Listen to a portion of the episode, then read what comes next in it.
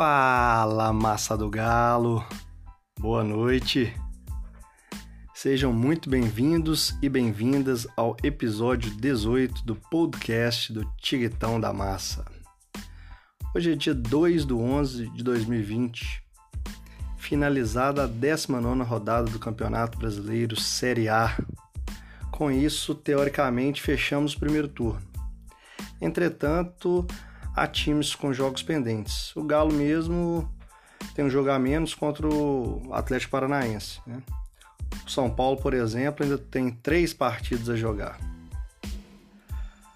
Antes do giro da rodada, quero deixar um abraço para os colegas Nestor e Josué, palmeirenses que são, estão tirando onda e com razão. Abraço aí, pessoal.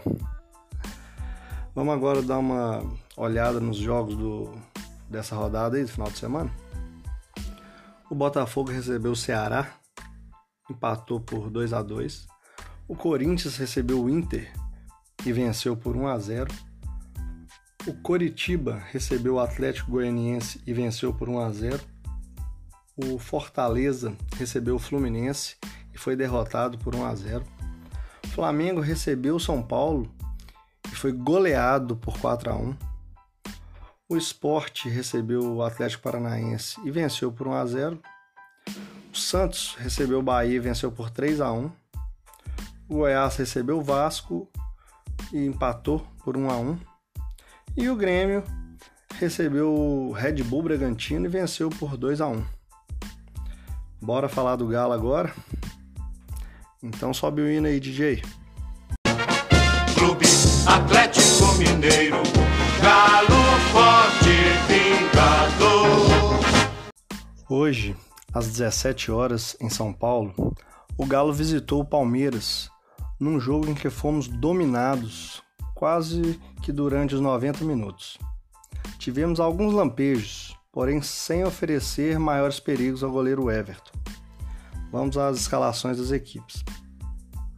O Palmeiras começou com Everton, Gabriel Menino, Luan, Gustavo Gomes e Vinha, Felipe Melo, Zé Rafael, Rafael Veiga, Rony, depois Gabriel Veron, Wesley, depois Danilo, Luiz Adriano e depois William. O Galo iniciou com Everson, Guga, Hever, Júnior Alonso, Guilherme Arana, Jair, depois Alan Franco, Alan, Natan, depois Caleb, Zaratio, depois Marquinhos, Savarino, Marrone e depois Sacha. Primeiro tempo foi um passeio da equipe da casa, que ditou o ritmo do jogo. O Galo somente assistia, pouco competia. Quando tinha a bola, a devolvia com muita facilidade. Sinceramente, não parecia que se ganhasse assumiríamos a liderança time jogou como se estivesse num amistoso, ou até mesmo numa peladinha aí de final de semana, tá? Aos 19 minutos, em uma jogada bem tramada, o Palmeiras chegou pela esquerda, nas costas do Guga, e encontrou Rafael Veiga na área para cabecear para o fundo do gol. Palmeiras abriu o placar. Pela superioridade do time da casa, saiu barato para o Galo o placar que levamos para o intervalo, né? Foi esse placar mínimo aí de 1 a 0, né? Pelo volume de jogo, chance que o Palmeiras criou, etc. Tá? O Galo foi realmente bem apático no, no primeiro tempo. Né? Adiante nós vamos ver que no segundo tempo também. Mas vamos lá. É,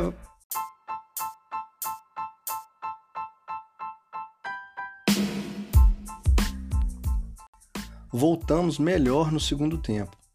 Criamos algumas chances. Porém, diferentemente dos últimos jogos, o time não pecava nas finalizações. Os jogadores simplesmente não finalizavam. Não sei se por falta de confiança.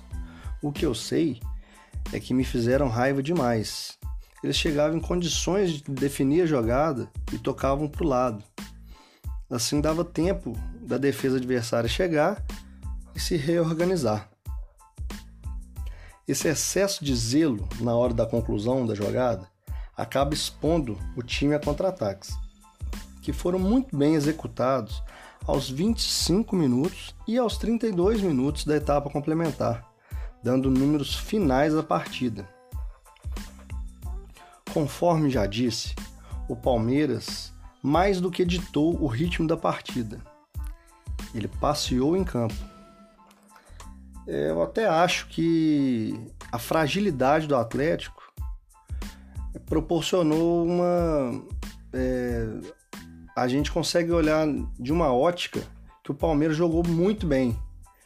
Mas né, não tirando o mérito do time do Palmeiras, jogou com muita raça, jogou bem mas a fragilidade do time do Atlético, a falta de competitividade do time do Atlético, acabou engrandecendo o Palmeiras. Com todo respeito, que jogou bem, mas o, o Galo contribuiu com isso, tá?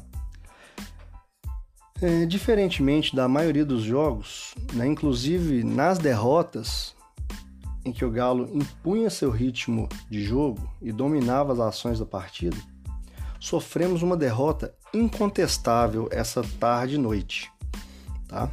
É, vamos dar só uma olhada no, nos scouts da partida, tá? É, vamos lá. Chutes, né?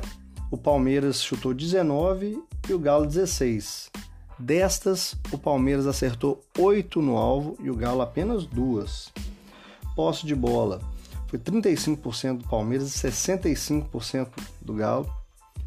O Palmeiras trocou 300 passes, o Galo 543, né? A precisão de passe 77% do Palmeiras e 85% do Galo. Faltas foram 10 do Palmeiras contra 12 do Atlético. Cartões amarelos 2 a 1 Palmeiras, vermelho não teve. Impedimentos, dois impedimentos para o Palmeiras, nenhum para o Galo. Escanteio ficou nove escanteios para o Galo e três para o Palmeiras. Né?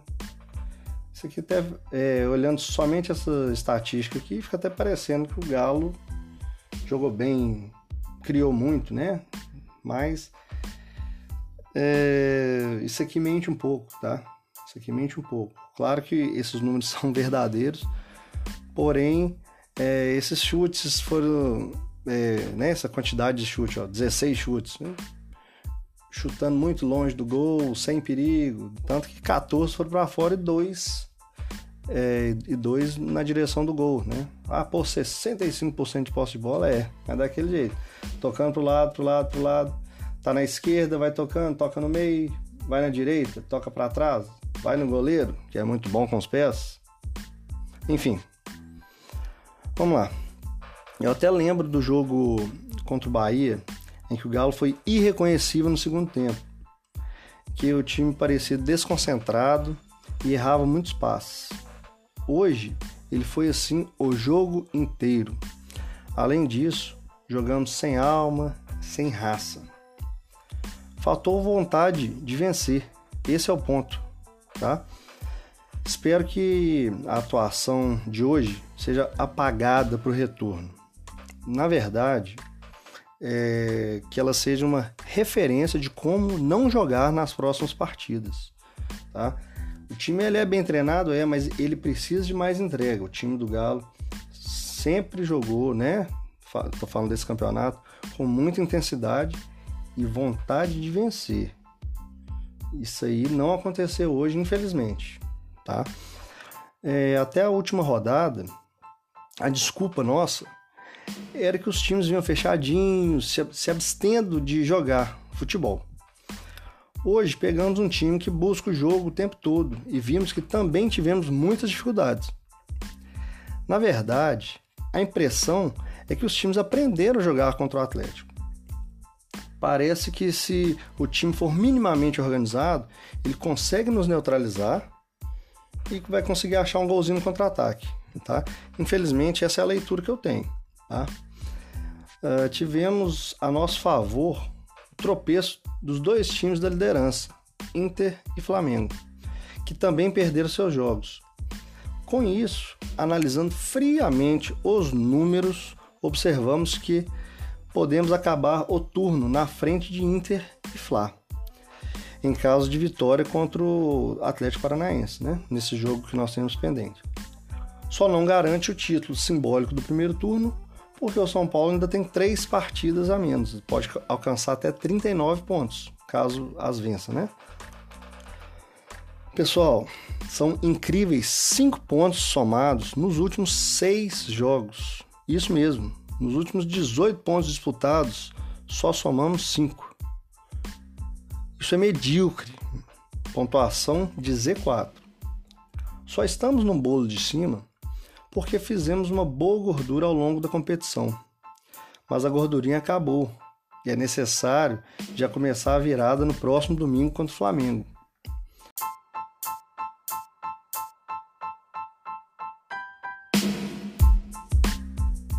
Eu gostaria de ver Rafael de volta ao gol e Mailton no lugar de Guga. Sabemos que Sampaoli usa o lateral Mailton como um ponta, mas gostaria de vê-lo na dele. Só não queria que a Avenida Guga estivesse em campo, já que o Bruno Henrique joga por ali. Aí já viu, né? A velocidade dele e o tanto que ele é agudo e perigoso, né? Hoje a gente já teve aí não sei se. Se vocês tiveram oportunidade, quem não reparou, se não me engano, foi no último gol que o Guga acompanhava o atacante que, que fez o gol. Porém, o, o cara vai com uma velocidade, com uma intensidade, o, o, o Guga vai trotando, né? Vai trotando, dando trotezinho atrás dele, e o cara chega com tranquilidade, né? Para só empurrar a bola para dentro. De repente, se o Guga fosse com maior veemência, podia pelo menos atrapalhar o, o atacante do Palmeiras, mas sinceramente ele foi sem compromisso ali no lance. Foi o que, o que eu compreendi do lance. Se vocês tiverem oportunidade, assistam, tá? É, outra coisa que eu não gostei hoje foi de Jair e Alan juntos. Eu acho que o Jair rende mais como primeiro volante. Além disso, o Alan, o Alan, né, como queiram, errou muitos passes sendo que uma das suas características é o bom passe, né? Mas enfim, eu prefiro o Jair de cabeça de área e o Alan Franco fazendo o papel ali de segundo homem no meio de campo. Ele também chega bem ao ataque e pode ser uma alternativa como elemento surpresa, tá? É, vamos ver aqui a classificação de momento. Como é que está a classificação de aí? Finalizando a 19 rodada, né? o Inter e o Flamengo, né, respectivamente em primeiro e segundo lugar, com 35 pontos e 19 jogos. O Galo vem logo atrás com 32 pontos e 18 jogos, mesma pontuação do Fluminense, que tem 19 jogos também. O São Paulo, com 30 pontos e 16 jogos, vem em quinto, e o Santos, com os mesmos 30 pontos e 19 jogos, em sexto. Da turma que está no G6, o Inter recebe o Coxa, o São Paulo recebe o Goiás, o Santos vai a Bragança Paulista pegar o Red Bull Bragantino e o Fluminense recebe o Grêmio. O negócio é fazer o dever de casa bem feito para não deixar a turma se afastar. E fazer o dever de casa bem feito é pegar o Flamengo, olhar no olho do Flamengo e ganhar o jogo. E ganhar o jogo. Não tem que ter pé mole tá certo? É se impor, tá certo? Ah, é dentro de casa. Não, nós ganhamos lá no Maracanã, tá certo? E a gente pode ganhar aqui de novo. Precisamos fazer seis pontos, tá? Flamengo com 35 pontos. A gente precisa ganhar para empatar com eles, né? Em pontos. E, né? Enfim, se, se o pessoal ganhar, abre seis pontos, crise o caramba. Então, não existe outro placar é vencer o Flamengo, tá certo? Então é isso, massa. Nos encontramos no próximo episódio e vocês já sabem. Falar do Galo é bom demais. Aquele abraço e dá-lhe galo!